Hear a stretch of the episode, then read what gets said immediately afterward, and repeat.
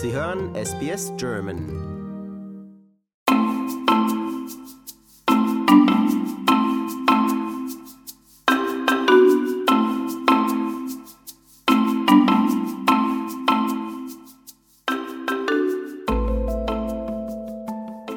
Musik in Dur vermittelt Fröhlichkeit. Molltonarten werden meist als traurig empfunden. Diese Wahrnehmung ist jedoch nicht universell, wie australische Forscher jetzt feststellten. Am Telefon ist meine Kollegin Barbara Barkhausen, die sich näher mit diesem spannenden Thema befasst hat. Hallo Barbara. Hallo Trudi. Ja, bekanntlich macht Walking on Sunshine ja gute Laune, aber Ain't No Sunshine stimmt die meisten eher nachdenklich. Dahinter steckt, so dachte man bisher, ob ein Musikstück in Dur oder Moll komponiert wurde. Nicht wahr? So war das doch immer. Ja, das ist ja schön, dass du singst, Trudi. Das passt ja gut zu unserem Thema. Ich kann nämlich singen. Also, äh, australische Forscher haben jetzt tatsächlich herausgefunden, dass diese Wahrnehmung, die wir da bisher hatten, nicht ganz so universell ist, wie man sich denken könnte. Vielmehr ist sie wirklich von der westlichen Kultur beeinflusst. Musik besitze diese unglaubliche Fähigkeit, Menschen sowohl körperlich als auch emotional zu bewegen.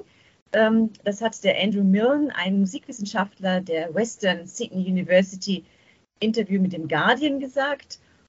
Eine der Möglichkeiten, wie Komponisten oder Interpreten kommunizieren, seien eben Dur-Akkorde und Tonleitern sowie Mollakkorde und Tonleitern. Und erstere würden dann eben sehr stark assoziiert werden und dann die letzteren eben mit diesem melancholischeren Gefühl. Aber wir wissen, dass westliche Menschen eben sehr auf dieses besondere musikalische Merkmal eingestellt sind, meinte der Mel. Ja, Musik umgibt uns ja eigentlich tagtäglich. Ob du nun das Handy in der Hand hast oder Radio an oder als Untermalung von Filmen. Also es begegnet uns überall.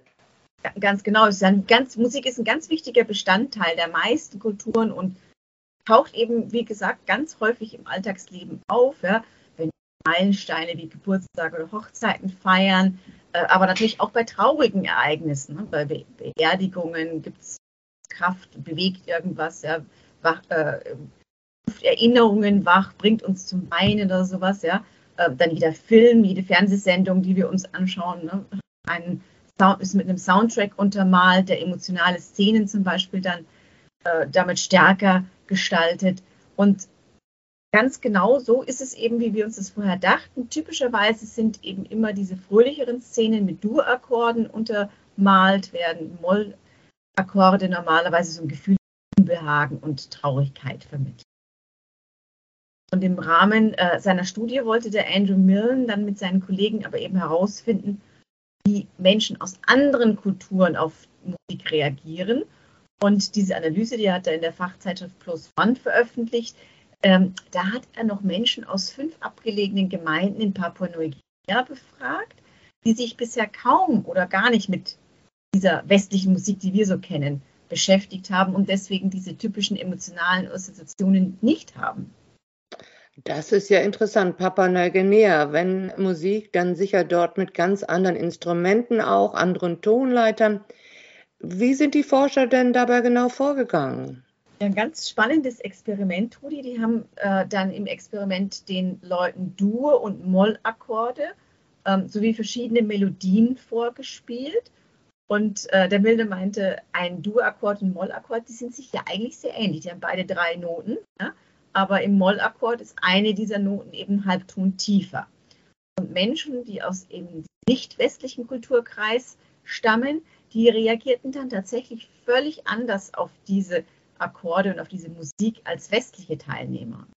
Die wählten dann ebenso häufig den Mollakkord oder die Molltonleiter wie den Dur-Akkord aus, wenn es Musik ging, die sie jetzt glücklich stimmte. Und ein ganz ähnliches Ergebnis hat übrigens auch eine andere Studie gebracht, die das mit Stämmen aus Pakistan getestet hat. Und auch das waren Leute, die nur minimalen Kontakt mit westlicher Musik ja, ist ja ganz erstaunlich. Ne? Kann man das dann irgendwie wissenschaftlich erklären, wie das kommt? Ja, kann man wohl. Also die Forscher vermuten, dass das an zwei kulturellen Mechanismen liegt. Und der erste ist einfach die Vertrautheit. Das ist ein Phänomen, das in der Psychologie als Mere Exposure Effekt bekannt ist. Ähm, das ist aber die Theorie, dass wir dazu neigen, Dinge zu bevorzugen, denen wir häufiger ausgesetzt sind. Und im Fall der westlichen Musik äh, sind es eben Dur-Akkorde, die in den Kompositionen einfach häufiger vorkommen als Mollakkorde. Und der zweite Mechanismus ist die assoziative Konditionierung. So werden jetzt in der westlichen Kultur positive Ereignisse häufig mit Musik in Dur unterlegt, während düstere Ereignisse eben mit Molltonarten in Verbindung stehen. Und das verstärkt laut der Wissenschaftler eben die funktionale Verbindung im Laufe der Zeit. Ja, man merkt das ja schon an sich selber, wenn man einen Film anschaut und da kommt die fröhliche Musik, also was wir als fröhlich empfinden, Dur-Musik, und dann erwartet man auch was Positives. Und wenn dann was Bedrohliches kommt, dann ist es eher, also man kann es sofort schon an der Musik hören. Das kann ich schon verstehen, dass man da irgendwie konditioniert wird. Ne? Gibt es denn auch noch andere so interessante Studien wie diese zum Thema Musik? Barbara, du schaust dich doch meistens weit um. Das stimmt, ich habe da natürlich weiter recherchiert, konnte das natürlich nicht lassen, meine Nase stecken. Äh, und bereits im März äh, diesen Jahres hatten andere australische Wissenschaftler empirisch nachweisen können, dass Singen, Spielen oder Musik hören das Wohlbefinden und die Lebensqualität verbessern. Ist eigentlich auch nicht so überraschend, aber die wirken wohl ähnlich aufbauend für uns, wie das ansonsten jetzt Sport oder eine Gewichtsabnahme tun. Und die Autoren dieser Studie, die ist im Fachmagazin Journal of the American Medical Association Network Open komplizierter Name, äh, publiziert worden. Die untersuchte 26 Studien aus verschiedenen Ländern. Also die hat nicht eine eigene Studie gemacht, sondern die haben andere Studien an, analysiert ähm, aus Ländern wie eben Australien, Großbritannien oder den USA. Sieben dieser Studien, die befassten sich mit Musiktherapie und zehn, die untersuchten die Wirkung des Musikhörens. Acht haben die, das Singen äh, analysiert und eine beschäftigte sich sogar mit der Wirkung von Gospelmusik. Halleluja. Ja, Halleluja. Die Effekte waren dabei ganz ähnlich. Egal, ob die Teilnehmer sangen, ob die selbst Musik machten oder Musik hörten. Da muss man sich ja noch nicht mal anstrengen. Man muss nur zuhören und es geht einem besser. Ganz genau, es geht einem besser. Und äh, die Forscher der Universität von New South Wales, die haben dann letztendlich vermutet, dass die Wirkung von Musik sogar vielleicht noch tiefgreifender sein kann, als das bisher vermutet wird. Musik könnte unter Umständen sogar das Risiko für nicht übertragbare Krankheiten wie Herzkrankheiten oder Krebs verringern, meinten die Hauptautoren von dieser äh, Analyse.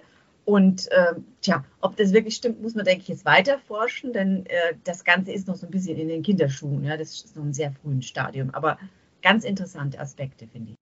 Ja, das finde ich auch. Also vielen Dank, Barbara. Dann immer mal schön weiter singen, ob es nun mit den richtigen oder den falschen Noten ist, ist ja egal.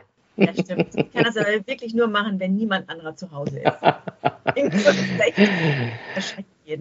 Ja, für alle die Hörer, die selber auch meinen, sie könnten nicht singen, sie können hier zuhören. Das ist ja auch schon gut genug anscheinend, ja. deinen Forschungen nach. Gut, Barbara, vielen Dank für das interessante Thema und äh, tschüss, bis zum nächsten Mal. Bis zum nächsten Mal. Tschüss.